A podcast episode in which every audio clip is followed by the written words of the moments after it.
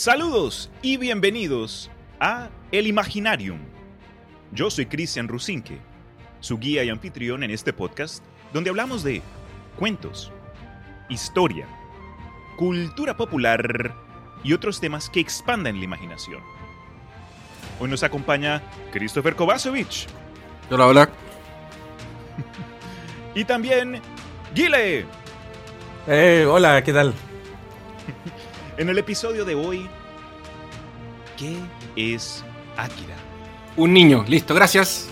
Termino, ok, termino bastante. Nos vamos.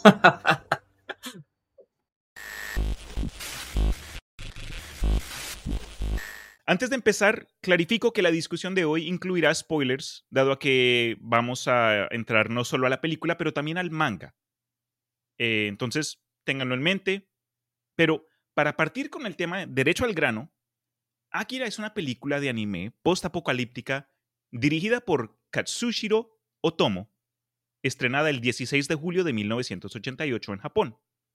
Esta es una adaptación del manga escrito por él mismo, Otomo, serializada desde el 20 de diciembre de 1982 hasta el 25 de junio de 1990, con un total de 120 capítulos recopilados en seis volúmenes dado a que esta me la vi por primera vez ya años después de haberme mudado a los Estados Unidos, me interesa saber cómo ustedes encontraron Akira.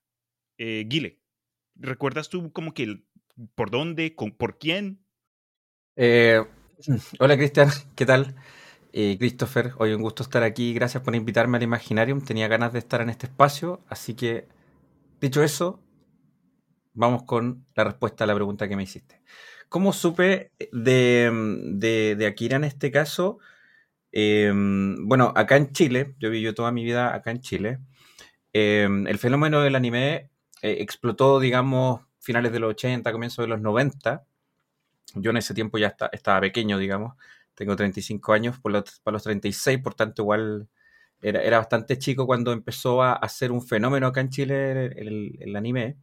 Y en ese tiempo eh, era como un poco más underground, o sea, eh, tenías que conseguir VHS, ¿ya? Claro. VHS para poder ver anime en, tiendas así underground que los traían de otros lados, ¿cierto? De España, de México, de Estados Unidos. Traían, digamos... Eh, claro, eran copias. bueno, igual habían distribuidoras, hubo distribuidoras chilenas que apostaron sí por traer este tipo de género. Ya, creo que Diamond Films y algunas otras trajeron en el fondo anime para este nicho, que era muy pequeño y como te digo, muy underground de, la escena del anime en Chile. Después ya empezó a masificarse más y como con más anime en la televisión. Acá hubo canales de, televisión en, Chile como Chilevisión y, otros que tenían programas donde empezaron cada vez a darle más cabida al anime. Ahí empezó a ser más masivo. Pero volviendo ahí a lo, de Akira, eh, yo recuerdo haber visto Akira por primera vez en VHS, en alguna tienda por ahí. No sé si habrá sido en un blockbuster, probablemente no, yo creo que en alguna, algún lugar más pequeño y más underground, donde ahí estaba la cinta y me generaba mucho inquietud la portada. Me gustaba, de hecho, el encuentro que el diseño de portada es espectacular, ¿cierto? Ahí con Caneda caminando hacia la, hacia la, hacia la ah, moto. el clásico. Claro, la Kira, digamos, con, con, la, con el, ¿cómo se llama? El katakana, digamos, así como con sangre, ¿cierto? Como que genera muchas, muchas cosas y mucho tiempo no vi la película porque se decía mucho que era para adultos. De hecho, llegó con una clasificación más 18 a Chile. Eso significa que había que ser mayor de edad para poder ver la película y en esos tiempos yo era menor de edad. Ah, tan juicioso. Exacto, y, te da un poco de cosa porque, bueno, tus padres te decían de repente, oye, no, eh, y uno un poco de miedo decía, bueno, si esto es para adultos, quizás que trae dentro, ¿cierto? Como que en el fondo era, era eso en esos tiempos, claro, uno dice violencia, pornografía, qué sé yo, era como que lo prohibido. Entonces, obviamente me generaba una inquietud, pero no fue sino hasta años después donde la pude ver. De hecho, la pasaron en televisión abierta en, Chile, la película, oh, pero después de las 10 de la noche, que era programación para mayores de edad. Y advertían que era para mayores de edad Claro, y uno obviamente lo ve igual, digo, ¿eres mayor de edad? Sí, aceptar. Una, una, una, una, cosa sobre el katakana de, de, Akira, quien hizo ese katakana fue Hiroshi Hirata, que es mm. el autor de Tatsumaki Shiden, de Precio de la Deshonra, Más fuerte que la espada, Oh, él es un mangaka eh, reconocido por su, eh, sus mangas de samuráis. Y él ah, es un, otro duro, otro y famoso. tipo así que es... Eh, o sea, él, se destaca mucho por su, por su escrita. Mucho. Y él, él hace el katakana de, de Akira. Se nota mucho su estilo en eso. Y eso como que le dio una importancia a la obra diferente. Ahora, como aquí le decía, eh, Akira la primera vez pasa después de la medianoche por televisión. Y después pasa, después de que pasa después de la medianoche, pasa de nuevo eh, a las 10 de la noche eh, después de ah, algunos perfecto. Ya, no, no me acordaba de, ese, de, ese, tema. por ahí yo creo que la vi. Ya, yo la primera vez que la vi fue. Escondidas. claro, la pasaron un viernes o un sábado después de la medianoche, porque pasó la película como oficial de las 10 y después tiraron a Akira. Y el anime, bien como dice Gile, es una cosa que empezó a entrar de a poco. Pero, por ejemplo, pasaban Robotech, que es una adaptación de macros.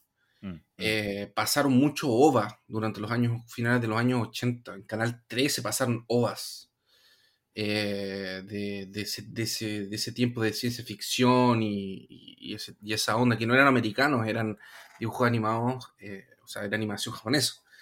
Y después entró Dragon Ball, Los Caballeros Zodiaco, Sailor Moon. Ahí ya entró el Chonen con todo y empezó a escalar. Samurai X también hizo un, un, éxito increíble, pero las cosas que tenías que encontrarte en VHS era Berserk, era esas cosas no pasaban por la, televisión abierta. Eh, ¿Cómo? Heavy Metal, ¿te acuerdas de Heavy Metal? Heavy, Metal, 2000, creo. Ese, no lo ese de ahí es ese de ahí Heavy Metal es americana si no me engaño. Sí, sí, me parece que es como tiene como inspiración, o sea, tiene como una tiene como una un algo que hace similar a esta animación para adultos. Porque de hecho Heavy Metal es el hay un gran una revista, ¿no? Sí, es una revista, sale la película que son como, entre comillas, varios cortos. Y hay un gran eh, dibujante por atrás que ahora se me fue el nombre, y si lo podéis encontrar, que es un director que no solamente hizo la heavy metal, tiene varias películas en el estilo de él. Y de hecho creo que estuvo eh, envolvido en el proyecto El Señor de los Anillos. Esa que era animada, mezclada con... ¿Ah, sí? Sí, Harryhausen parece que se llama. No, no, Harryhausen es otro director de otra cosa.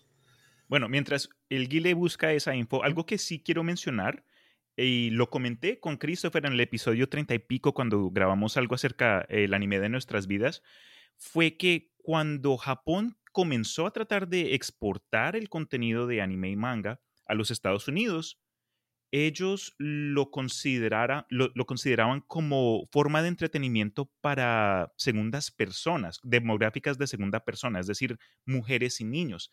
Entonces no le pusieron mucha atención y los japoneses entonces miraron a Sudamérica y dijeron, bueno, intentemos acá a ver si nos, cómo nos va. Y fue en Sudamérica donde la cosa comenzó a darle otro ritmo. La gente se interesó un poco más que en los Estados Unidos, aunque como dijo el Guile también, todavía era un nicho, era como que algo que de pronto se escuchaba en las clases, que el niño raro que se sentaba atrás siempre decían, ah, ustedes no, no conocen a Samurai X, yo no sé qué cosa. Y poco a poco, especialmente en los últimos años, ya se ha vuelto en este fenómeno que hoy día hasta impulsa e empuja la cultura popular. Pero en esos momentos eh, cambió las opiniones de mucha gente en lo que podía ser la animación. Y hablando de Akira, también creo que es importante mencionarlo, que incluso si tú, querido oyente, no eres fan del anime, no eres fan de dibujos, no eres fan de manga, no te gusta leer, esta película como obra de arte es excepcional y no necesitas ni haberte leído el manga y eso que el manga no se había terminado. La producción de la película ocurrió en mitad del manga. Eh, creo que eh, el autor Otomo la terminó de escribir dos años después de que salió la película Akira y el furor que, pues, que trajo con sí. ¿Akira es de 86 o de 88? 88, no? A ver, no, 82. ¿Es de 80 No, no, no, no, la película. La película. La película, 88. sorry, 88. Sí, señor. 88, ya. No, porque también, Chris, Akira, o sea, hay, hay, tú que hablaste del mercado como sudamericano y americano, Mm. Hay dos grandes eventos eh, del anime que entran en el mercado de nosotros y que es como lo que definitivamente abre las puertas del anime, que es Akira y Ghost in the Shell. Claro. Son esas dos cosas, son esas dos películas que la, que la revientan en, Estados Unidos y que definitivamente le abren las puertas a Japón y a, sus productos. A... Eso es como, lo, el, como el, el, momento definitivo fue Akira y Ghost in the Shell. Fueron esas dos cosas. Y de hecho, fueron obras, pero que fueron, o sea, increíblemente bien trabajadas, tanto Ghost in the Shell como Águila, porque fueron adaptaciones que realmente se dieron cuenta que tenían que adaptar y no hacer una reproducción del, manga. Porque reproducir aquí en una hora y media es imposible. O sea, yo lo estaba leyendo y me parece que es una excelente adaptación. O sea, cuando comparas película con manga, te das cuenta que, claro, el manga tiene más tiempo para explicarte cosas, para hacer un desarrollo de personaje. Y, y, el anime como que corta mucho, es súper abrupto, pero aún así eh, es excelentísimo, es una excelente adaptación. Entonces, si ves la película y quieres, quieres leer el manga, léelo, porque no, te, no, pierdes nada, sino que al contrario ganas mucho, porque son, obras diferentes. Exacto, complementa la historia. De hecho, eh, yo me, topé con una, con una curiosidad sumamente interesante que no sé si ustedes lo sabían. Cuéntanos. Pero, eh, bueno, lo que estaba mencionando recién eh, Cristian, con respecto a que el, manga se terminó dos años después de la película, o sea, la película tiene su propio final, por así decirlo, tiene, cerró antes que cerrara el, manga. Katsuhiro Tomo, en, la fuente que encontré, dice que tuvo problemas para completar el manga, para terminarlo, y que obtuvo inspiración para terminar el manga con una conversación que tuvo con Alejandro Jodorowsky, chileno. ¿Con, Jodorowsky? Chileno, exactamente tuvo una conversación con él, el cual finalmente declara ahí que, tuvo esa inspiración final. Imagínense ustedes esa, esa, esa, forma de pensar, ah, yo no sé cómo terminar esto. Ah, ven, llamo a mi amigo. Eh, Todorowski, parce, eh, eh, ¿qué, ¿cómo termino esto? Y me imagino la charla que se echaron este par de genios. O sea, tiene que haber sido de otro mundo. Que alguien le pase, que alguien le pase el contacto de Jodorowsky al guatón de maldito del Martin, por favor, para que termine esa maldita. Te odio, te odio. No, va a tener que hacer una llamada eh, con necromancia o algo así, porque el man. Este martes a las 10 de la noche solo por tus vacaciones. 30 años después del holocausto nuclear, Neo Tokio se encuentra al borde de la anarquía. Desesperado, el gobierno experimenta con niños dotados de increíbles poderes psíquicos para alcanzar la dominación total. Uno de ellos ha emergido convertido en semidios. ¡Aquí está cerca! ¡El fin se acerca! Akira el cómic animado para adultos más espectacular de la historia. Akira, este martes a las 10 de la noche vía Chilevisión.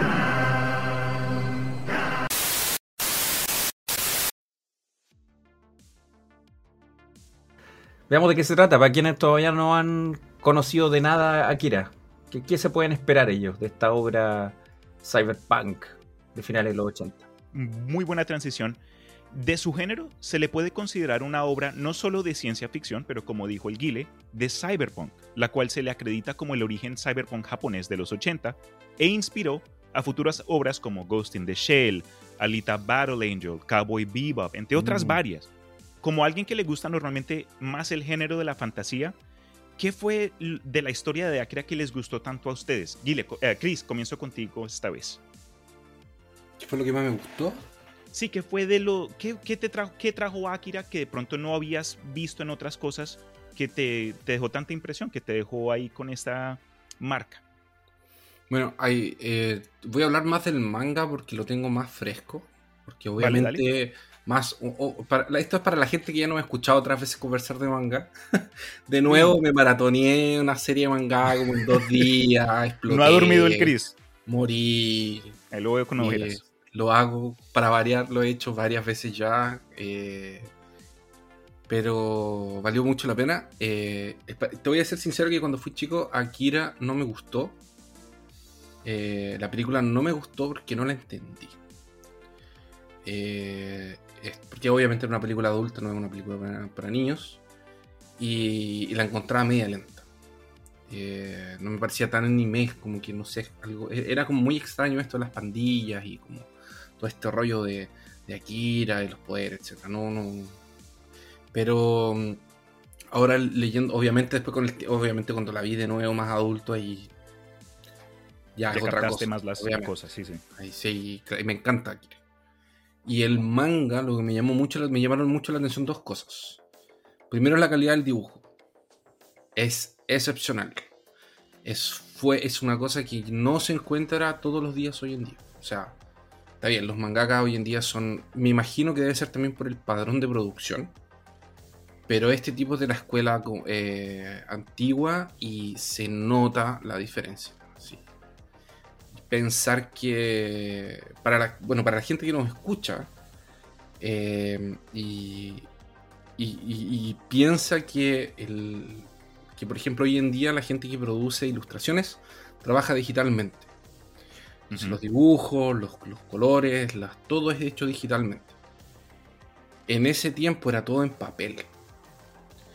Entonces este tipo tiene un dominio de espacio tiene un dominio de, estructuras también, porque él representa, no representa Tokio, es Neo Tokio. Entonces tiene otro tipo de arquitectura.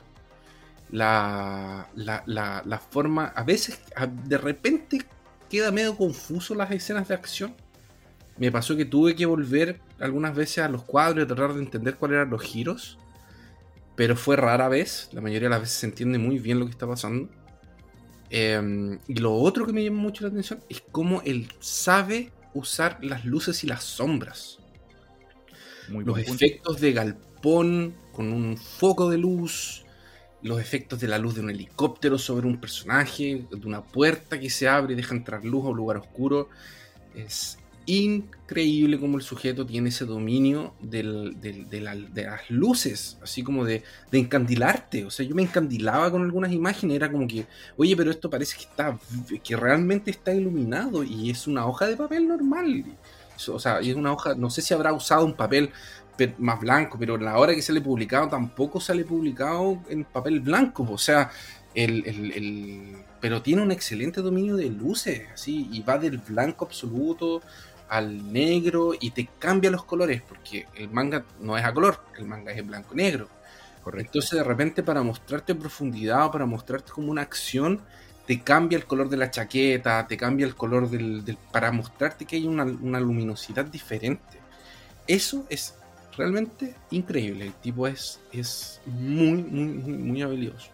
Sí, tremendo, tremendo. Eh, Guile, la misma pregunta para ti. ¿Qué fue acerca de esta obra que sea la película o lo poco que leíste del manga, que, te dejó pensando? ¿Qué fue lo que más te llamó la atención?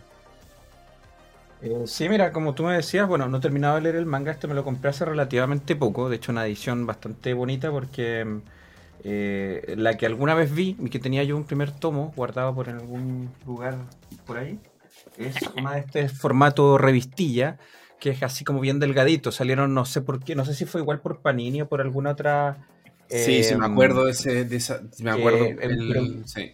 Tomos muy delgados y eran como 30, 40, seguramente.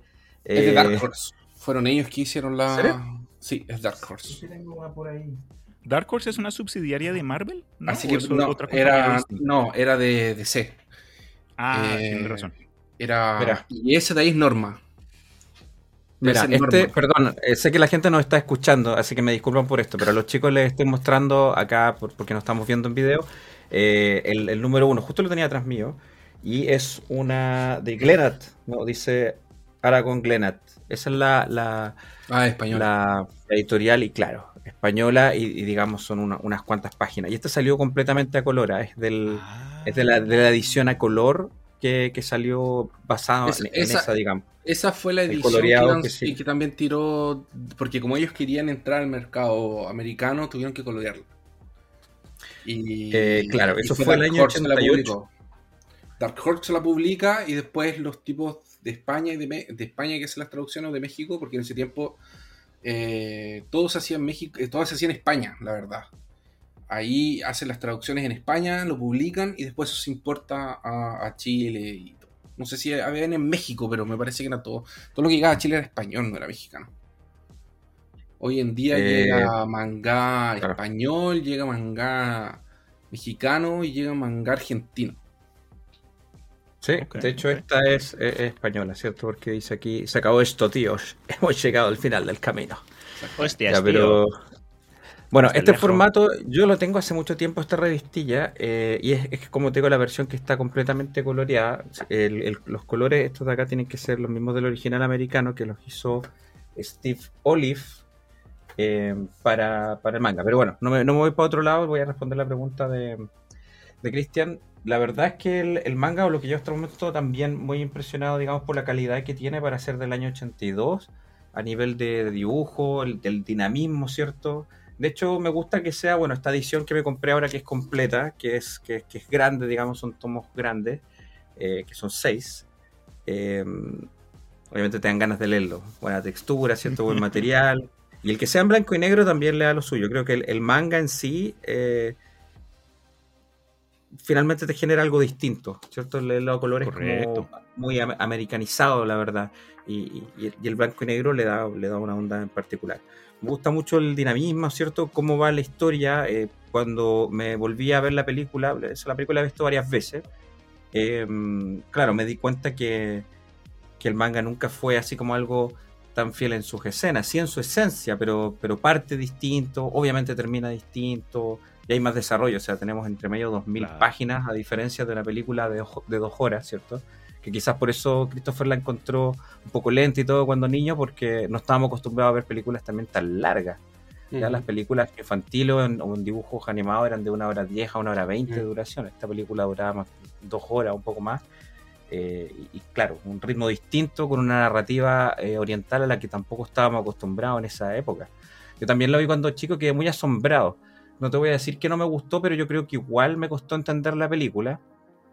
Pero me quedé así muy asombrado. Y este concepto de decir, bueno, esta animación para adultos, por efectivamente eso. Te faltan algunas cosas mentales que conectar a esa edad todavía para que le puedas encontrar el completo sentido. Y el rever la película o leer al manga, claro, con una mirada más adulta, tú dices, bueno, claro, hay muchos mensajes detrás que te los vas a encontrar una y otra vez, aunque sea la quinta vez que estás viendo la película, algo más vas a encontrar en la película o algo más vas a encontrar en este caso en, el manga. Como te digo, yo voy en, proceso y la verdad es que quiero disfrutar ahí cada segundo. No me lo quise leer apurado para el día de hoy, pero, pero sí, o sea, es reencontrarme con, algo de, la niñez. O sea, Akira, como te digo, y, y, Kaneda con su moto roja, ¿cierto? Y su chaqueta con esta pastilla a la espalda, es como tan representativo de la época retro y por otro lado eh, no sé, me hace evocar esos, esos tiempos donde era todo mucho más underground y que te gustara esto, eras literalmente el bicho raro. Hoy en día como que a todo el mundo le gusta el anime. Pero en esos tiempos, ¿cierto? finales de los 90, comienzos del 2000 o incluso antes de que penetrara la televisión abierta, era, era, era, era mucho más nerd, digamos, de real. de real Estoy totalmente de acuerdo. Ah, algo que sí quiero mencionar en complemento a lo que dijo el Chris hace poco, esta película suele ser mencionada entre pues los grupos de gente que nos gustan estas cosas como que, ah, es una de las mejores, top 5. En mi opinión personal, es una película hermosa y tiene variedad de mensajes del que nosotros podemos extraerle, pero a mí me tomó unas dos, tres veces como que capturar más en profundidad lo que, lo que estaba tratando de hacer Otomo. Pero yo no diría que es de mis favoritas. Yo diría que sí, es, es una buena película. Hay que verla si hay, la oportunidad, pero tengo otras. Yo tengo mis top 5 y Akira no está en ellas. Y no es por ser como que contrario, odioso, o que le tengo algún tipo de, no sé, de cosa a la, a la historia, sino que en, en, los gustos personales. Porque de nuevo, a mí eh, me gusta o suelo dirigirme más hacia de pronto temas de fantasía o misterio, horror, pero en mis ojos, Akira fue una de las primeras veces que yo vi algo como que eh, diseños futurísticos de cosas como una bicicleta, de carros, eh, el uso como que de infraestructura a nueva y moderna debajo como que de las ruinas de una ciudad antigua. Eh, me presentó cosas que pues hoy día reconozco eh, vinieron de Akira, como que gustos de ese tipo, eh, contenido similar. Pero algo curioso acerca de la película es que cuando estuvieron produciéndola, se produjo el audio antes de que se terminara de, crear la animación. Y esto incluye a, pues a la banda sonora lo cual se me hizo raro. Entonces, mientras investigaba más a fondo, me di cuenta que después de que los músicos vieron la, primera toma de la película, tuvieron que hacer cortes y tratar de, que lo que ya habían creado encajara bien.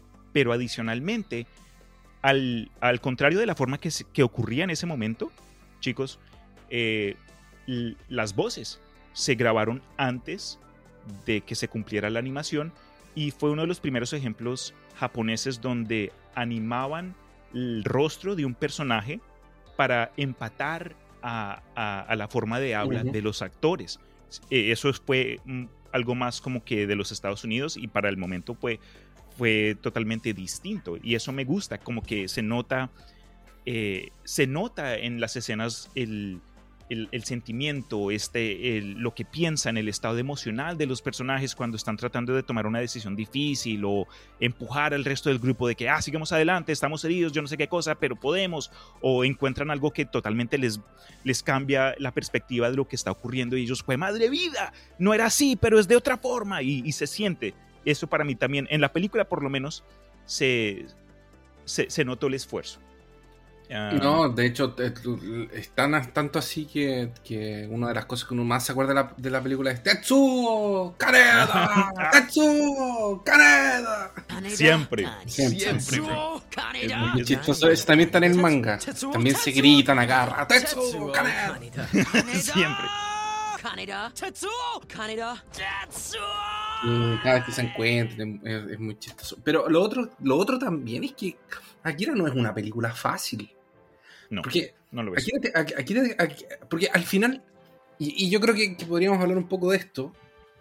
Hay un tema filosófico ahí con el Neo Tokio, la explosión, la Tercera Guerra Mundial y el, cataclismo que es que pasa solo en Japón. Entonces, la Tercera Guerra Mundial se, se desata porque pasa Akira y Akira en la película es un evento.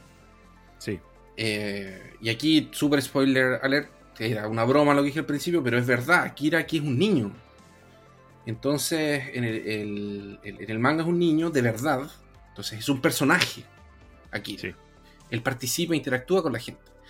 Y, lo que yo no entendía en la película cuando era más chico y la veía era que, bueno, ¿qué es Akira entonces? Porque Akira no está. Ah, te capto. La película, en la película, Akira es como una entidad, como un poder, entonces al final yo hablaba con amigos, indefinido. por ejemplo, la vi una vez en, enseñanza media y lo hablé con unos amigos y era como ya, pero ¿qué es Akira entonces? fue la explosión, era una bomba. Eh, eh, no, pero, pero entonces Akira no es, no, es, Tetsuo. No, entonces cuando Tetsuo está explotando, ¿es Akira? No, tampoco Akira. Akira es ese niño, pero el niño no está, el niño es etéreo.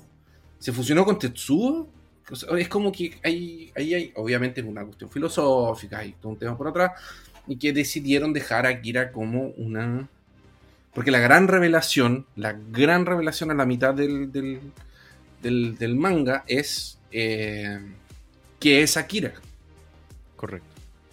Y Akira se revela que es un niño. Y se revela también, o sea, y, y, otro, otro spoiler grande del manga, en, en el manga hay otra explosión. Y Japón, Tokio queda aislado de nuevo. Sí, otro el resto del Japón y el resto del mundo. Entonces, eh, hay un. Obviamente es un arco más largo, hay más personajes y todo el tema. Pero la película va por un lado más filosófico, va por un lado más como existencialista. No sé, eh, por ejemplo, Gile, ¿qué pensáis tú? Porque tú la viste o, o Chris la vieron hace menos tiempo que yo. Yo la vi hace se Yo creo que estás, estás eh, atinándole a la cosa, la verdad. Eh, y es que hay que reconocer que en el medio, obviamente, ya como hemos mencionado, hay muchas diferencias. uno podría decir, ah, la película es mitad del manga. Cierto, pero no cierto. Dado a las limitaciones de, lo que es el séptimo arte, tuvieron que recortar variedad de temas, variedad de personajes, eh, incluso eh, algo que yo recomiendo es si, si, si, ya se vieron la película y si están escuchando este episodio del imaginario porque se vieron la película, les recomiendo leerse el manga porque le añade mucho más contexto como que a los temas políticos que están de fondo, a los temas sociales y más adelante voy a mencionar un poco más como que del, de las temáticas de la, de la obra en general. Pero algo que, quiero aprovechar y mencionar es que el, el propio autor, Otomo, dijo eh, en una entrevista que la gran trama de Akira se trata de una arma definitiva desarrollada durante la guerra y encontrada durante eh, una era más pacífica. Y también le añadió algo que dice que si bien había, han habido otras obras postapocalípticas, no, no, él no podía pensar en una obra que representaba el apocalipsis en el medio de la historia. Y él quería crear algo que demostrara esta tragedia y, los y cómo reaccionaban los personajes, cómo reaccionaba el mundo alrededor. Pero con lo que acabas de decir, Chris, la verdad estoy totalmente de acuerdo. Es algo que de pronto, dado a las limitaciones de la película, se enfocaron en... Fueron, le, fueron al, tema por otro ángulo. Pero, pero sí, yo creo que vale la pena leérselo después de verse la película para rellenar un poco más y agregarle al mundo con, conceptos que de pronto fueron así rápidos y furiosos en la peli.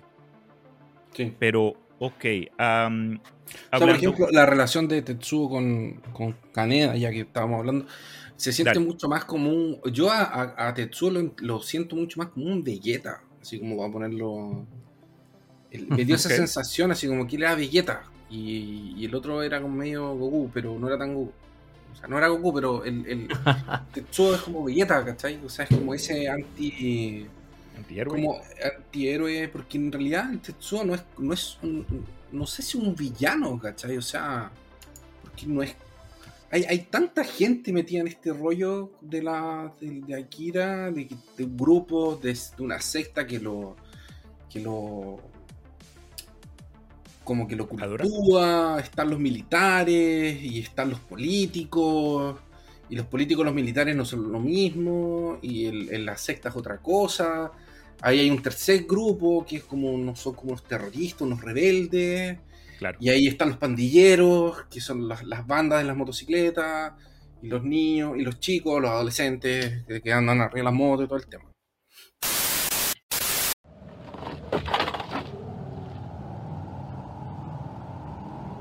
¿Qué ha pasado aquí, eh? ¡Qué desastre! Ajá, pero ya se ha terminado. No es propio de ti perderte una fiesta. Hemos estado todos muy preocupados por ti. Los muchachos pensaban que estarías por ahí pidiendo ayuda. Caneda, los tiempos de la escuela ya han pasado. Siempre me decías lo que tenía que hacer, desde que éramos niños. Siempre me has tratado como a un niño. Y siempre he quedado como un cobarde delante de todos. Y ahora eres tú el rey de la selva, ¿verdad? Todo esto es basura. ¡Ya basta! Acabemos con este asunto de una vez por todas.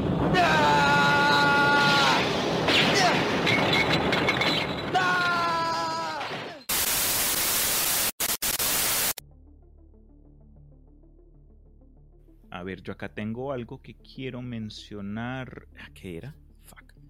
Bueno, más tarde me acuerdo. Pero eh, continuando la conversación acá con lo de la película también, y esto creo que hasta el Cedric puede acordar en ello, es que la música en, el producto final, después de la edición y de todo el rollo, la música de la película ayudó a elevar a la obra en algo que si de pronto hubiesen elegido a otros artistas musicales, de pronto no, no hubiese sido tan fluido. Entonces, eso también para mí fue algo que en mi adultez, cuando vi la película, pude reconocer. Es decir, esto cae como anillo al dedo. Es, es, fue una fusión de animación, de color, porque en la película creo que para el momento se usó la mayor cantidad de colores que habían, que habían llegado a la pantalla grande. Y eso es en parte porque mucha, eh, mucha de la acción ocurre es de noche. Entonces, imagínense ustedes en la ciudad de Neo, Tokio que luces fosforescentes, que em, eh, iconos flotantes a, lo, a lo Blade Runner. Es más, creo que hasta Blade Runner sacó inspiración de Akira. Otro ejemplo más de, de, otras obras súper populares, hasta incluso de culto, que sacaron inspiración de, de, esta obra maestra, que puedo admitir, aunque no es de mis favoritas, es una obra maestra, en mi opinión, la película de Akira. Y eso no está mal. Tú puedes encontrar algo que técnicamente es bueno Exacto. Y, no, y no tiene que gustarte, porque hoy en día parece que si no te gusta algo que es como popular o como que todo el mundo dice que es bueno, parece que no está mal, pero no es así. Te puede no gustar algo que técnicamente es, excelente. Sí, estoy totalmente de acuerdo. Y. Ah, fuck. Ah, sí, ya me acuerdo, ya me acordé, disculpa. Eh, hablando de la relación entre Tetsuo y este otro man, el el Kaneda es que en la película se siente que de pronto hay un protagonista.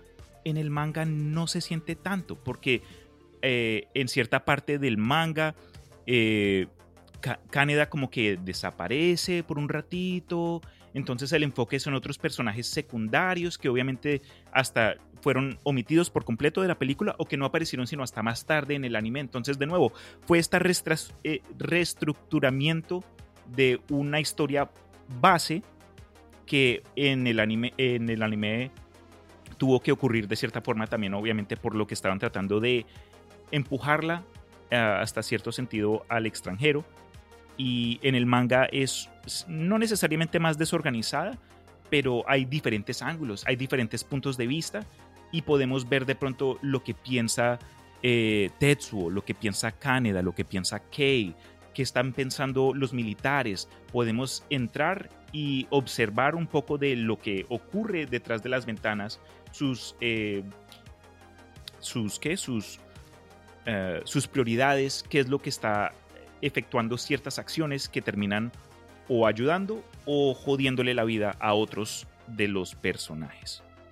Pero Guile, te vi eh, que estabas tratando de decir algo. Te corté, sorry. no, no, no. Es que era con respecto a lo que estabas comentando de la, de la banda sonora y todo la banda sonora, sonora perdón, eh, obviamente del 88 igual, eh, la pueden encontrar en Spotify, la gente la puede escuchar o poner de fondo ahí mientras escucha el, capítulo, como la pueden encontrar como Akira Symphonic Suite. Y, la verdad es que es espectacular, la verdad. Pues, estamos hablando del, soundtrack, del score de la película, de lo que escuchamos de fondo. Puede ser un buen, una buena música de fondo, digamos, para leer el manga quizás, ¿ya?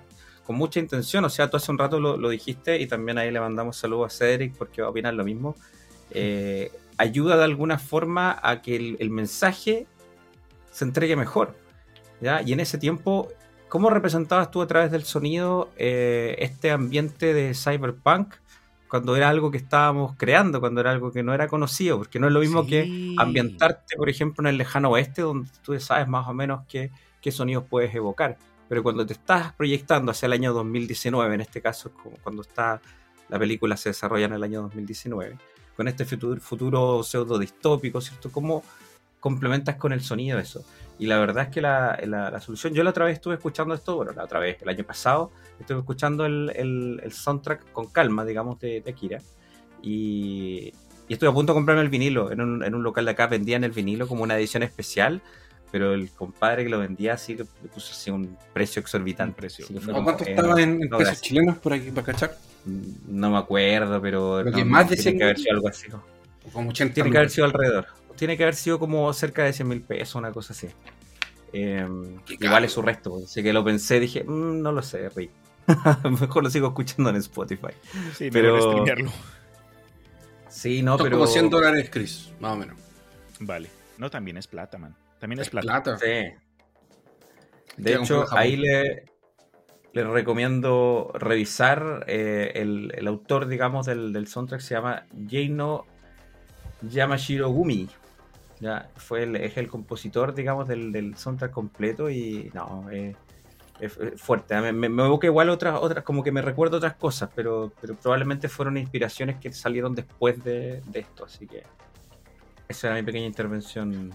Es, todo bien, todo bien. Es, un el, el soundtrack de Akira es un diferencial como su animación, así como lo fue Ghost in the Shell. Una, una cuestión que es es innegable es la importancia que tuvieron los soundtracks en, el éxito que. Porque una obra no está completa, es, una obra. Es, ¿qué, quiero decir? La, obra Akira es todo: es la animación, es la trama y es la música. ¿Ya? Si alguna de esas tres cosas falla, ya no es Akira. No sé si, tal cual. No podrías haberlo, haberlo dicho mejor. Oye, ¿y, la, y el soundtrack tiene eso de de que eso es como una, mezcla así como medio tribal, como con sonidos medio industriales y todo, es como, es como bacán eso, ¿ah? porque el, tema, como te digo, con los sonidos se nota que no lo dejaron al azar. La misma moto de, de Caneda, la, los, sonidos lo hicieron con una moto de verdad mezclado con un sonido de algo electrónico y como que fusionan el sonido y lo hacen posible para que nos ambientemos. Entonces, la verdad, es súper bueno. Es, tribal porque, porque es súper tribal lo que estamos viendo. El, porque la película se enfoca mucho en, las gangues de, motos.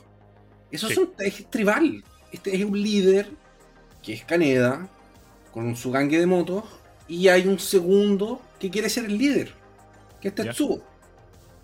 Y cuando Tetsuo tiene la oportunidad de salir y como de hacer su propia gangue, cuando ganan los poderes, como que es él solo contra... hay una ruptura en esa, en esa tribu. Entonces ah, tiene eso también, está presente. Por eso que tiene sentido que sea tribal. De la película, también algo que puedo eh, mencionar es que es algo gory. Tiene varias partes donde se, le nota el pa 18 para arriba, el solo para audiencias maduras, porque aparte del consumo de drogas, las menciones de sexo, hay escenas que creo que pueden dejarle a cualquier persona con pesadillas, especialmente si eres un peladito culicagado de 10 añitos que se está haciendo el dormido a las 10 de la noche solo para ir a prender el televisor cuando los papás se hayan dormido y poder ver estas cosas ya un poco más maduras. Pero eh, poniendo el pensamiento en, mi boca, creo que fue una de las primeras de los primeros ejemplos que yo vi de lo que podríamos conocer como gore pero la película no, no, no la defino del género de gore porque ese, no fue el propósito. Fue una película de ciencia ficción que incluyó escenas algo pues eh, sumamente violentas, sea por las transformaciones y las uniones de como que de lo orgánico con lo mecánico, eh, asesinatos a punta de pistola y ¡pam! se murió un personaje importante de buenas a primeras o ataques psíquicos que terminan explotándole el cráneo a otro individuo, entonces sangre por doquier. Eh, ¿Ustedes creen que, que el gore se pudo haber evitado en la película? Creo que era parte de, de cómo se quiere entregar el mensaje, o sea eh, sí, uno puede decir, no sé, no me gusta tanto que sea violento, que sea gore y todo, pero estamos en una época, digamos, que nos retrata esta película y el manga en el fondo que, que, es más cruda, que comienza con conflictos que tienen que ver con temas políticos, o sea, hay harto mensaje detrás ahí a nivel social. Y, la vida es así, pues la vida es cruda, ¿cierto? Y hay que mostrarlo de esa manera. O sea, encuentro que, también sin ser fanático como de la, de la sangre, creo que hace algunos años sí lo era, sí me gustaba mucho lo pero ahora viéndolo de manera súper crítica, claro, parte los primeros minutos igual de la película con harta eh, violencia, ¿cierto? Con harta sangre, con harto disparo y, poca censura al respecto, sin llegar a ser del género gore, como bien tú dices, pero creo que es una, una forma de, demostrar y decirte, oye, mira, así, así es la vida en Neo Tokio, ¿cachai? Mm. Así de cruda es. Ok, incluso ah, eh, siendo algo futurista, como dijiste tú, aún hay aspectos tribales humanos y nos presentan como esta dualidad de que eh, incluso con los avances de tecnología o medicina o lo que sea, el ser humano todavía tiene esta raíz tribal, esta raíz de querer, eh, no sé, tener un propósito de forma individual, los problemas personales a los que tenemos que luchar para llegar a estos objetivos que de pronto no necesariamente tenemos muy claros. Pero, pero ya, concuerdo con, con, lo que dices. Y también es importante, ¿no? Si es la, si es la idea de un artista, eh, eh, ya sería de pronto el tema de censura, ¿no? Porque obviamente cuando tenían que poner estas películas, o no tenían, pero cuando pusieron estas películas como en el Canal 3 que dijo el Cris o en otros canales para, para consumo casero, eh, me imagino que tuvieron que recortar una que otra escenita. Cuando, la pasaron, cuando la pasaron en medianoche y la pasaron entera, me parece que cuando la pasaron una vez a las 6 de la tarde, cortaron la parte en la que le rasgan la polera a la, a la polola de, de Tetsuo. Mm. Y cortaron algo más. Porque estaban más preocupados como con la nudez. esa, esa parte es la única parte que hay nudez, si no me engaño. es la parte que más me acuerdo. Eh, porque es en el comienzo. es porque es al comienzo. Ahí agarran a la, a la a esta chica que es la, la novia de, de, de, Tetsuo, le rompen la polera. Y eh, y esa era la parte que cortaba. Hablando nuevamente acerca un par de diferencias, antes de de pronto discutir un poco más a fondo. Ah, déjame preguntarles algo, que de hecho lo puede cortar dale, después, Pero, pero, no. Dale. Porque yo no me acuerdo si en la película sale la Kay. ¿Sale la Kay? En la película sale la que... me, tocó alejarme un ratico porque el chimichanga estaba tratando de salir. Pero en la película sale la Kei, pero se presenta al principio. Mientras que en el manga Kei aparece más adelante y representa como que esta, esta, esta cosa de ser ser humano que el Tetsu estaba como que combatiendo. No, no, no, la Kei, la Kei no es ella. Porque claro, la, la, la, la, novia de Tetsuo en la película sale al principio y es parte de la gangue. Eh, y en, en, el manga ya no está, solamente al final, sale en el último, como los últimos dos tomos. Sí, eh, espérate, ¿qué se llama? Déjame, vamos, pongámosle nombre porque decirle la, no sé cuánto del no sé cuánto es como medio, medio feyaco. Bueno, de hecho, Akira, si ustedes buscan la portada, el volumen 4, está sentado en su, porque se transforma en Emperador Akira. Entonces, pueden verlo ahí. Al nido. Aquí está. Es la. ¿Nesu? Nesu. Ah, no, Nesu no, no, es Nesu. Nesu un tipo. Es la Kaori. Ok. Se llama Kaori. Kaori es la que. Es, exactamente. Si mal no recuerdo, aparece, pero de nuevo tuvieron que o intercambiar dónde es que eh, dónde se revela por primera vez. Pero sí, hay personajes que cortaron por completo. Por ejemplo, en el anime no sale esta personaje que se llama eh, Chiyoko. En el manga, Chiyoko es como que la guardaespaldas de, esta chica de la que estás hablando. Y es una mujer grande, musculosa, como que es la, el tanque del grupo de resistencia y, le toca hacer los trabajos duros, semi imposibles. Incluso creo que en, en cierta parte, no mencionaré, la mandan en, un, en una misión suicida, pero bueno, ahí verán. pero de nuevo, hay tantas diferencias dado al, tiempo, más que nada, ¿no? Entonces tuvieron que recortar varias cosas, mezclarlas y, y presentarlas. Pero yo no me acordaba. Pero, pero la Kay sale entonces, sale ella. Sí, sí. Eh, ok, chicos, miren, antes de... No, fuck. ok, no, no, pasamos entonces a lo del manga. Cuando comenzó Otomo, dibujaba 20 páginas por capítulo, para un total de 40 páginas por mes. Otome comenzó el proceso de cada capítulo completando completamente la primera página como práctica. Para ahorrar tiempo, no se molestó en hacer bocetos de poses de personajes o cosas por ese estilo. Dibujó directamente en la página que estaba enviando a los editores. Después de dibujar cada página, su asistente eh, entintaba la cosa, le ponía las líneas a los edificios y el resto de los fondos con pluma y regla. Otomo complementaría el borrador. Otomo completaría el borrador dos días antes de la fecha límite, pasaba medio día dibujando los personajes, luego terminaba los edificios añadiéndole polvo, grietas a las ventanas, etc.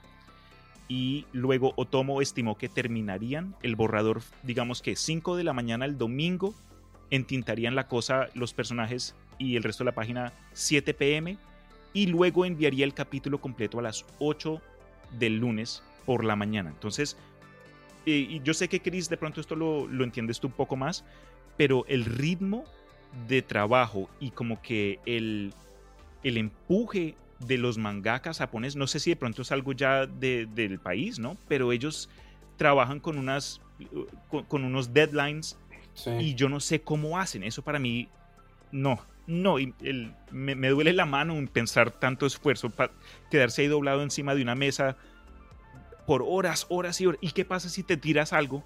Tocas, toca volver a recrear esa página y ah, creo que cuando decidió aceptar la oferta de hacer el anime, le tocó contratar creo que hasta 70 animadores o dibujantes como que complementarios para poder eh, sí, eh, trasladar esta obra que tenía en la mente, pasarlo de manga a, la peli. Es, eh, en fin, yo siempre voy a estar... Sí, aparte que la peli es, animación tradicional. Es, sí, como dijiste tú, en papel. no, no, fue como hoy día que la cosa se hace de forma digital y más rápido. Están, están estas... Celuloides. Eso, los celuloides y todo. La celulitis. Las celulitis.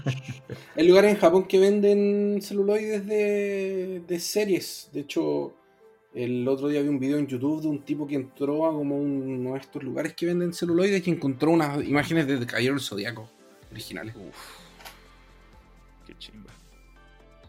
Y obviamente le ponen el valor conforme el.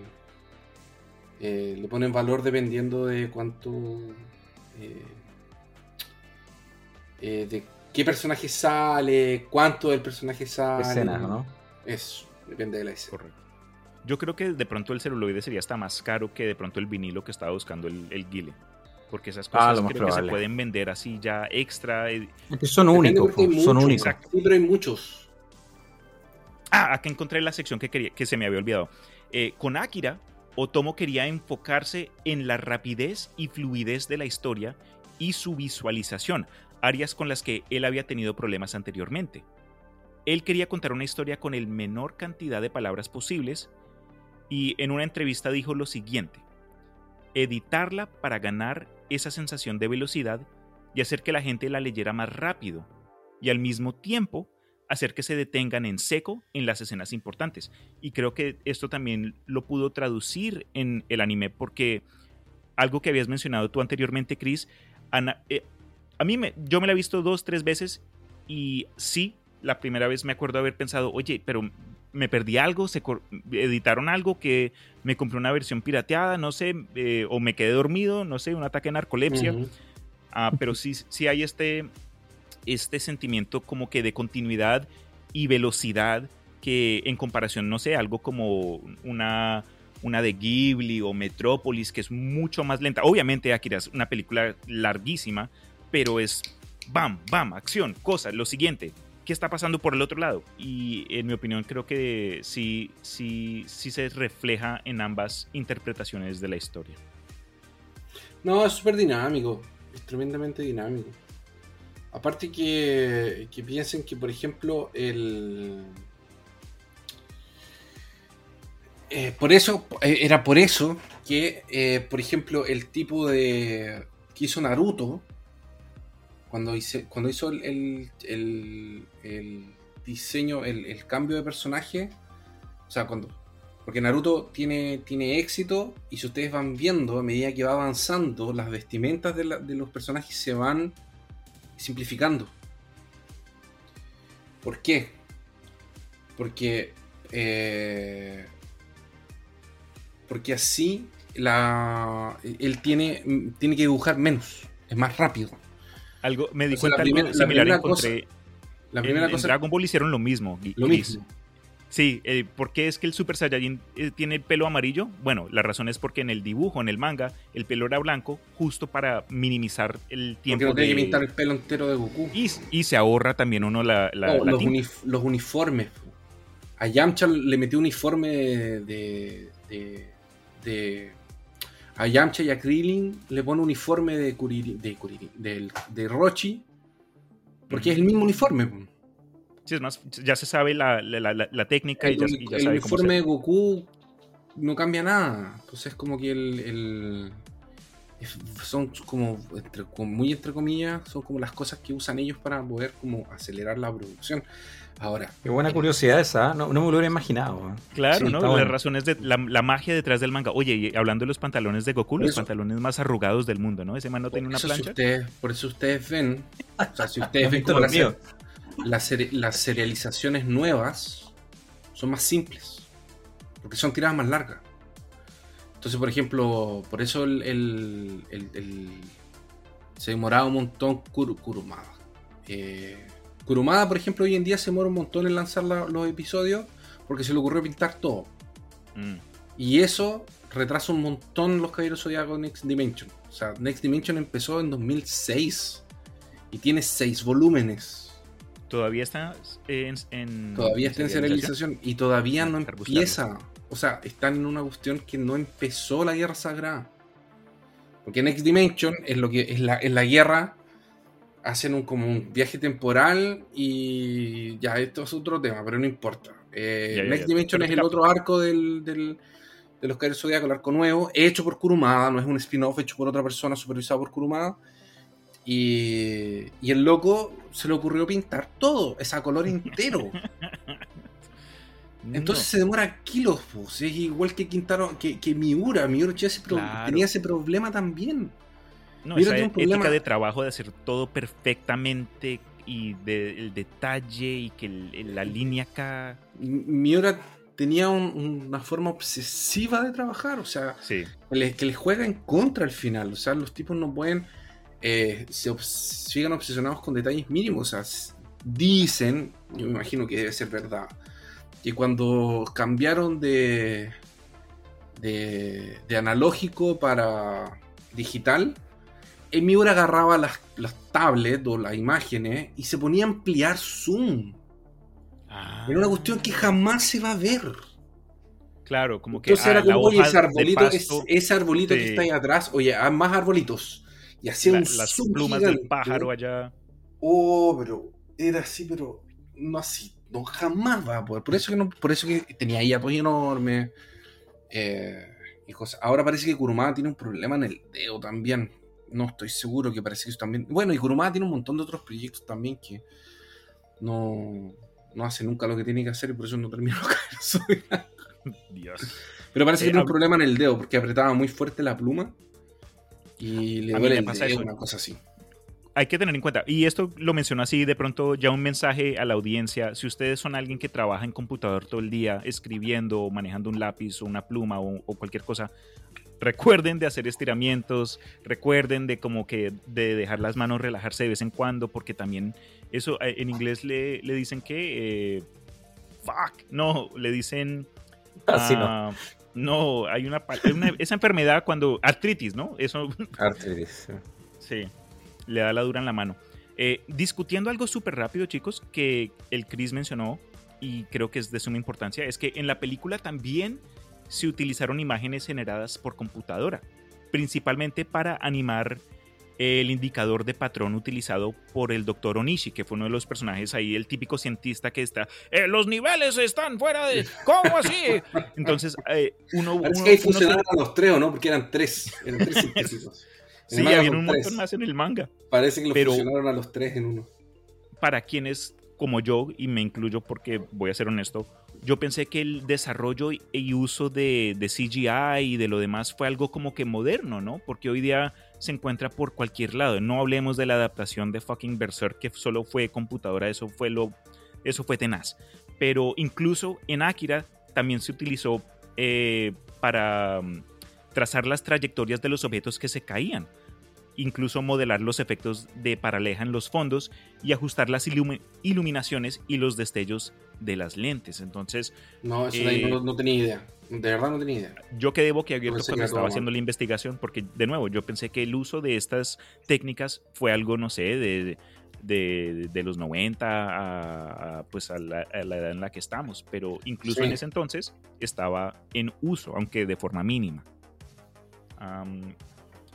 pero bueno, entonces, en Akira, para de pronto discutirlo un poco ya eh, entrando a la historia, sin entrar mucho en detalle, porque de nuevo, esto es una historia que vale la pena experimentar y presenciar.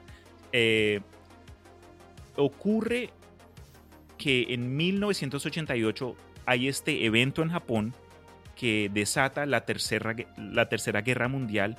En la película ocurre en el 2019, pero en el manga ocurre creo que en el 2030. Entonces esa fue una decisión de Otomo para que eh, los eventos que iban a ocurrir en Akira se sintieran un poco más cercanos, ¿no? y en mi opinión, pues no es algo, no, no, parece gran detalle, pero se me hizo un buen punto. Es que si no, no tienes, no tiene el, Porque lo que pasa es que el, pasan 30 años desde que, desde que, desde que hay el primer evento. Cuando pasa el primer evento, eh, explota, explota Tokio y pasan 30 años desde, que, desde eso para, los eventos de Akira. Entonces hay un salto temporal. Entonces por eso que no lo hizo tan, tan, tan adelante. Oye, mira, estoy revisando, a, ya que comentaban ese tema, y como tengo acá dos versiones del, manga en mi poder, efectivamente en el que estoy leyendo ahora, que es la edición de Panini, que es la más nueva, la que tiene los tomos grandes, eh, habla de eh, que luego de la Tercera Guerra Mundial, que es cuando queda ahí, cuando parte el 2019, efectivamente es en, en, esta edición, pero en esta otra que tengo, tal cual como lo dice estimado Cristian, eh, nos aleja. Esta, esta edición seguramente se basa en, en, algún ajuste que tienen que haberlo hecho, porque el 2030 es donde sitúa este, en esta otra edición los acontecimientos de Neo Tokyo City. Sí, en, esta versión como que dice, que dice el, el, Guile es en 2020. ¿En serio? Yo tengo las páginas acá abiertas. Uno dice 2019, otro dice 2030. Quizás no, va a abrir su, manga y va a ser 2100. no, no, está, en, la, en la contrapágina. la contrapágina parece que sí. La letita esta, ¿cómo se llama? En la, sí, la solapa. La solapa. Dice. Dice así: Akira. 2019. La única llave eh, para estas. Tienes una edición brasileña, ¿verdad? Sí, tengo una edición brasileña. Puede ser por eso. Vamos a echar a pelear, ¿cierto? Todas las una, mexicana, una española. Sí, pero, pero la, el cubrecapa ¿Cómo se llama esto? ¿Cubrecapa se llama? ¿Cómo se llama esto?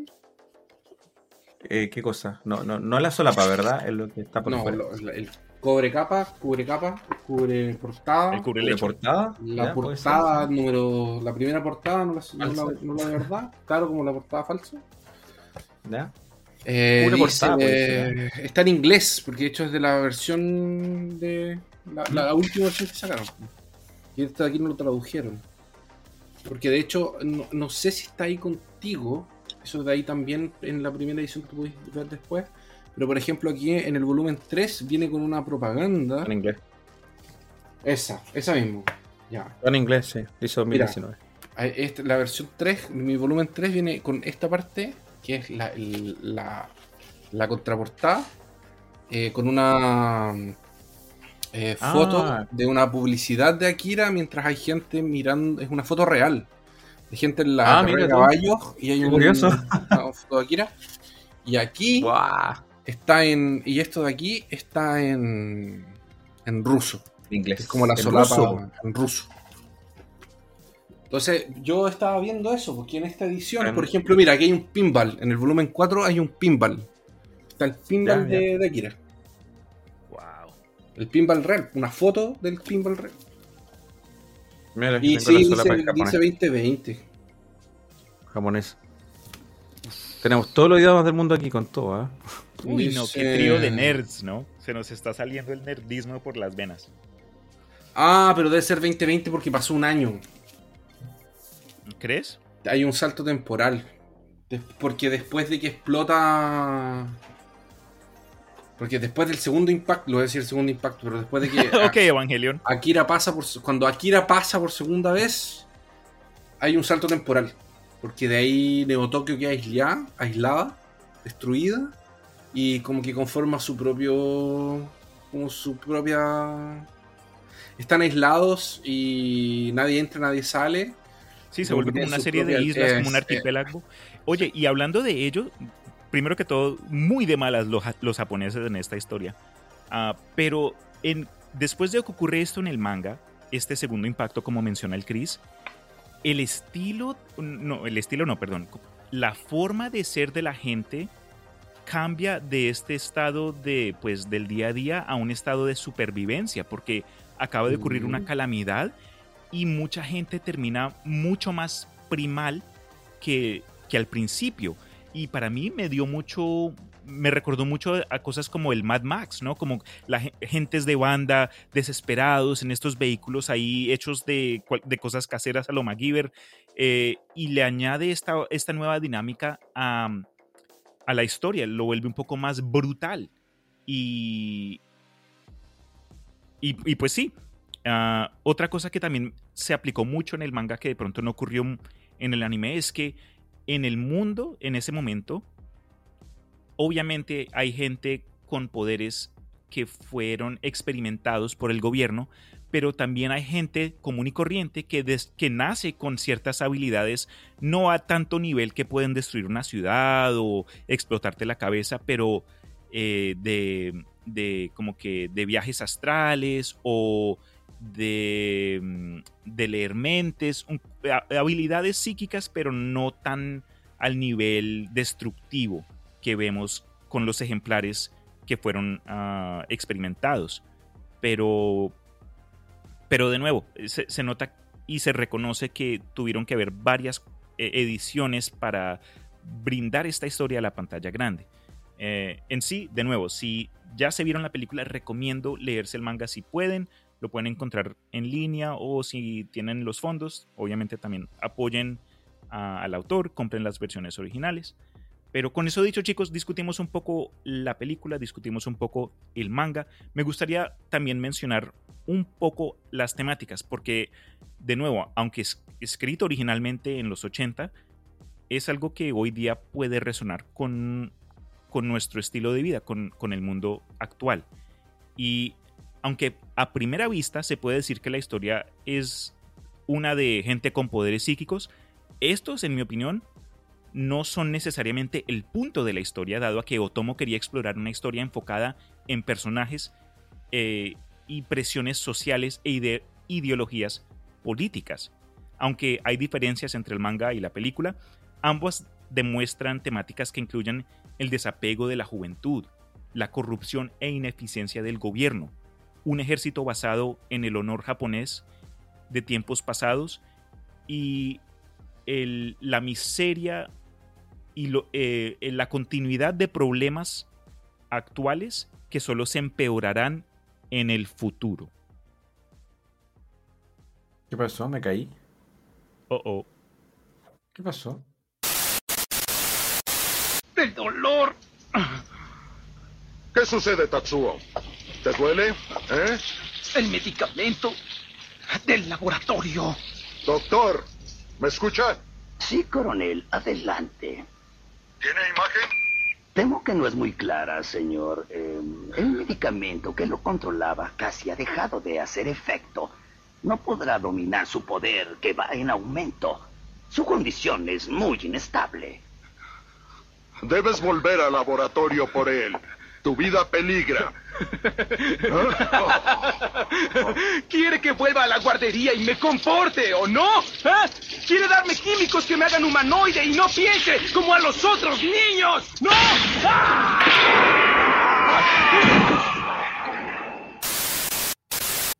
Eh, tuvimos ahí un corte entre medio. Disculpen los problemas técnicos de este podcast semichiviado.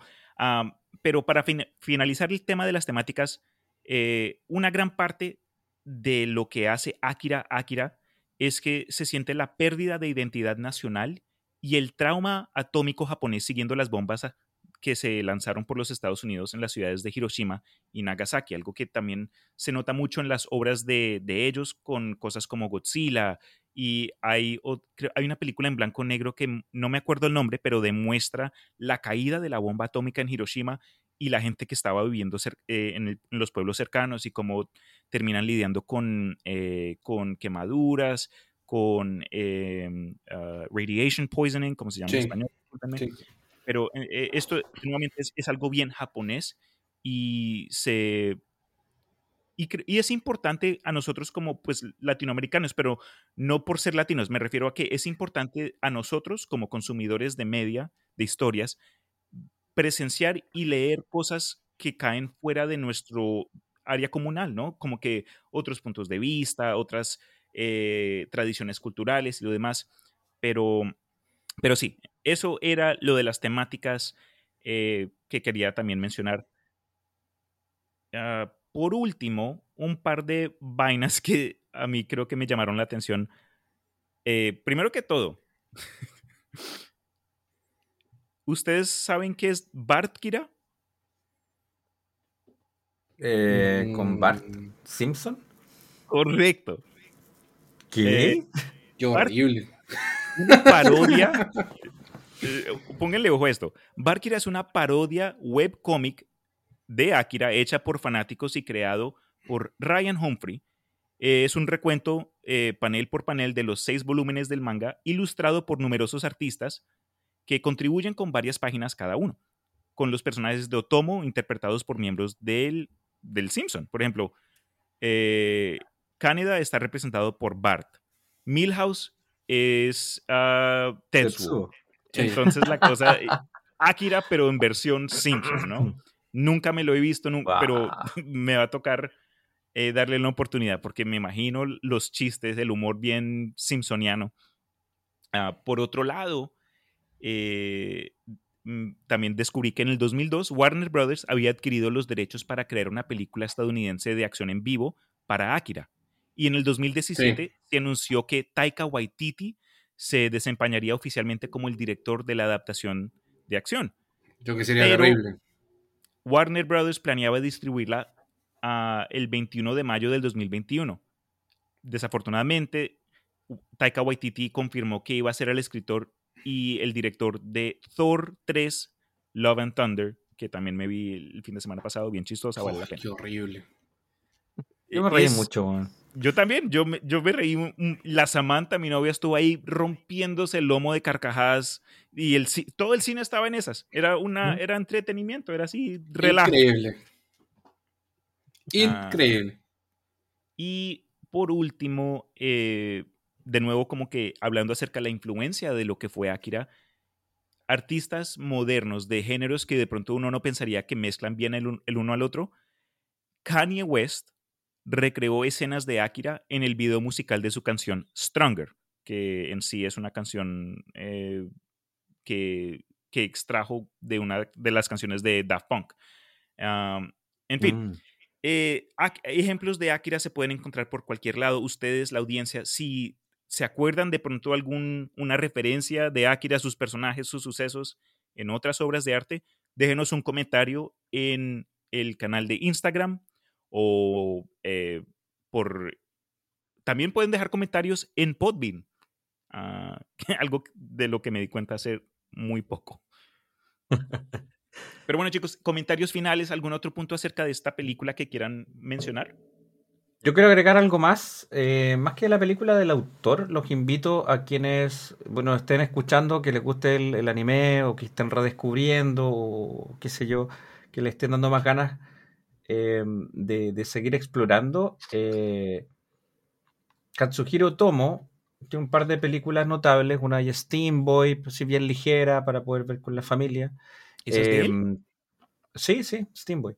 Y el otro es una, una película, en el fondo, que es una, antología de, tres, de tres historias que se llama Memories, que dirige Katsuhiro Tomo igual. Eso yo me recuerdo haberlo visto en VHS igual eh, cuando chico, digamos. Esto. O sea, no tan chico, la verdad, estaba ya en el, a ver.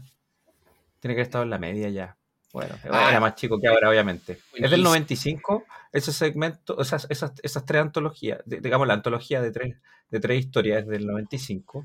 Em, y ojo que eh, no la hizo completamente él, aparecen tres historias ahí y una de ellas, debo destacar, que, mm, que está escrita por Satoshi Kon, que es otro grande que quizás deberíamos revisarlo acá en el, canal. El Satoshi Kon es, el creador de Perfect Blue, de Paprika, oh. digamos. Eh, ya, ya, ya, eh, películas bien psicodélicas, sí, mentales. Bueno, Satoshi Kon, que murió hace no muchos años atrás, la gran pérdida, murió el año 2010, chuta, igual hace rato.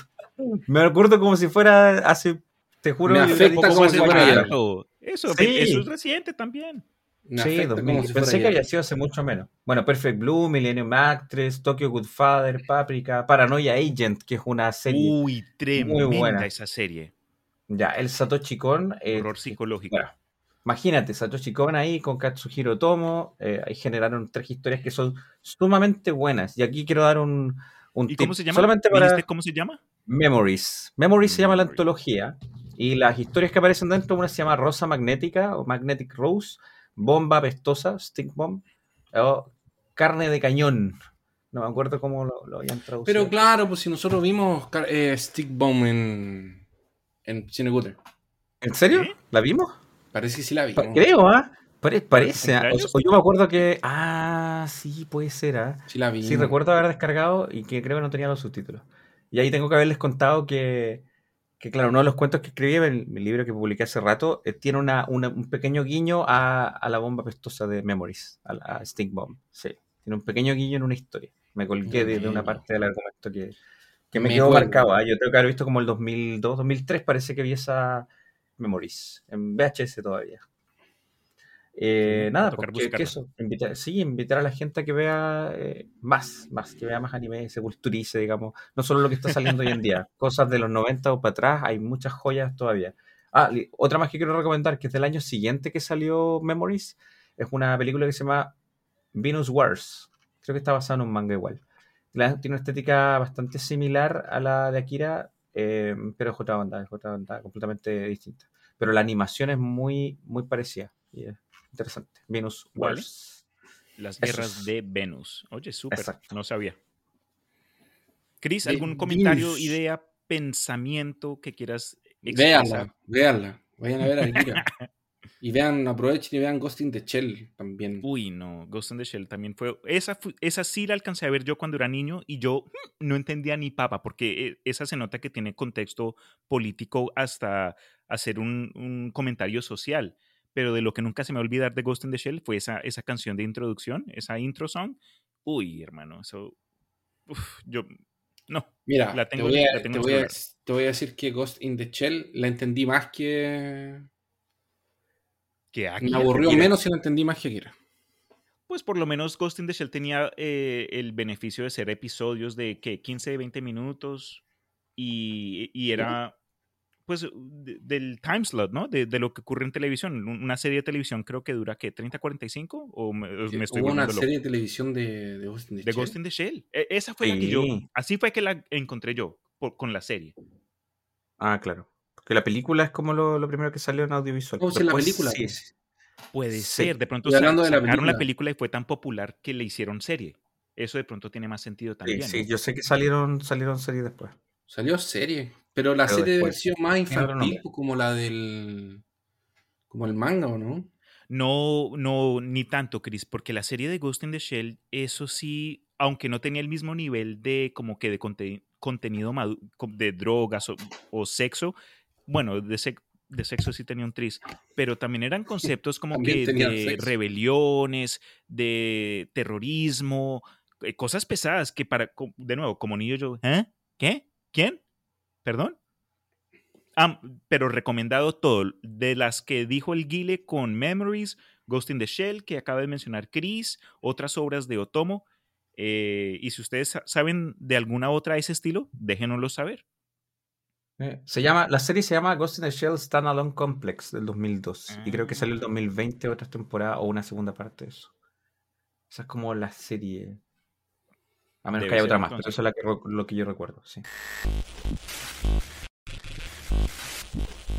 Antes de terminar y dejarles la oportunidad de dejar un plug a sus proyectos, quiero leerles un comentario que para mí honestamente me alegró el día. Y como mencioné hace poco, no sabía que en Podbean se podía dejar comentarios. De pronto es porque, aunque sea la plataforma que yo uso para enviar todo y publicar mis episodios, no es la, la, la forma más popular que la gente consume el imaginario. Eso parece, por lo que veo en las estadísticas, sigue siendo Spotify. Pero el comentario que me entró, y este de nuevo fue por Podbean, nos lo mandó un, uh, un una, nos lo mandó alguien llamado Luis, dice, Cristian, te cuento que ya terminé de escuchar todos tus capítulos y te voy a ser sincero, los primeros me costó terminarlos de escuchar, pero poco a poco fuiste mejorando un contenido de narración y claridad del audio mi capítulo favorito y que me lo he repetido varias veces son Los Reyes de la Arena.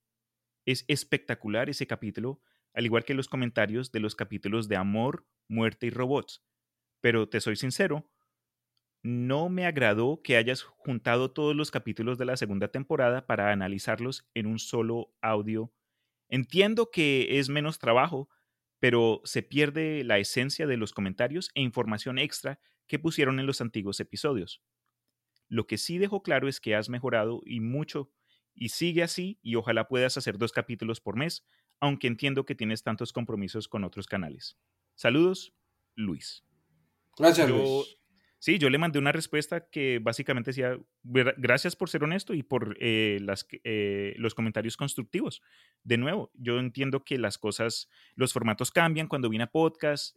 Yo esto no es que reciba alguna ganancia financiera, entonces de nuevo es algo que hago adicionalmente como proyecto personal, ya más mío, y por eso es que tengo la libertad de hacer, no sé, un mes, un episodio acerca una historia de Martin, luego un episodio acerca un evento histórico como el pasado acerca del juicio por combate, y hoy estamos hablando de ah, anime y manga de los 80. Entonces, eh, Luis, te agradezco mucho eh, por, por haber tomado el tiempo y de dejarme saber lo que pensabas. Pero ya, eso es, chicos. Terminemos aquí. Eh, Gile, si alguien está interesado en ti, ¿por dónde te pueden encontrar? Eh, si alguien está interesado, claro. Si está interesado en contratar mis servicios, por interno. Lo encuentran en Wikifit. ya, bueno, oye, antes de dar la, los lugares donde nos pueden encontrar, nos, ¿ah? no solamente a mí. Eh, agradecerte, Cristian, por la, por la invitación, por haber conversado acá. Bueno, yo había tenido una, aparición por ahí en algún momento leyéndote unos textos en, en, algún capítulo, pero esta es la primera vez que estaba dentro de la conversación y no, genial, genial. Espero que se repita, la verdad. Y el, dato que le dejo a la gente que nos está escuchando, por si no habían escuchado hablar de mí, que de repente han mencionado algo los, los chicos en los podcasts ahí con el tema cutre, eh, tenemos Canal Cutre, Canal Cutre en Twitch. Pueden buscar como en Instagram, arroba Canal Cutre, o también entrando al Twitch, tipeando de manera directa canalcutre.cl en su navegador. Y va a llegar, los van a, quedar, van a caer redirigidos ahí al, Twitch. Y ahí estoy efectivamente con estos dos eh, estimadísimos, distinguidos hombres cutre, eh, viendo películas los días miércoles de la noche, así que tanto con Christopher como con, Exactamente, con Christopher, con Christian. Eh, y, bueno, otra gente amiga también de, podcast, tanto Armando como Cedric, Malca. Em, bueno, si se, me olvidó uno, Los monjes, fanáticos, sí. María de gente. María también. Podcast. Pobre monje, siempre lo he invitado un desastre. Tocan terrible, exacto. Las peores películas cuando van los monjes. Lo siento, amigos, ahí le dejamos un saludo. Pero bueno, estamos todos ahí los días miércoles, nos reímos mucho, vemos películas. Esa es como mi actividad pública principal en este momento. Así que dejo el arroba ahí de Canal Cutre en Instagram para que nos sigan y puedan vernos cada miércoles, cada semana. Perfecto. Recomendado. Bien relajado, bien chévere. Eh, y la verdad, una de las cosas que me mantienen con mi salud mental, porque del de lunes a viernes no, la pega es muy brava, el trabajo siempre toma y desgasta, entonces poder decir, en mitad de la semana puedo pasar tiempo con este par de, digo, de amigos y, charlar de películas así malas o buen, y malas, eso es, eso también es eh, meditación para mi espíritu. Pero, Chris, ¿a vos por dónde podemos encontrarte? A mí me pueden encontrar en Cinecutre junto con estos dos eh, amigos míos viendo películas cutres. De vez en cuando con Kristen estamos en peor caso.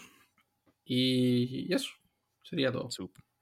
Gracias de nuevo por haber tomado tiempo y aparecer. Yo sé que también todos ocupados con lo nuestro, pero cuando se quiere, se puede. Sin más decir, muchas gracias por su participación y muchas gracias a ustedes que nos estén escuchando en casa o haciendo vueltas o trabajando o lo que sea. Un abrazo muy grande de mi parte y de todos acá y hasta la próxima. Chao. Chao. Chao.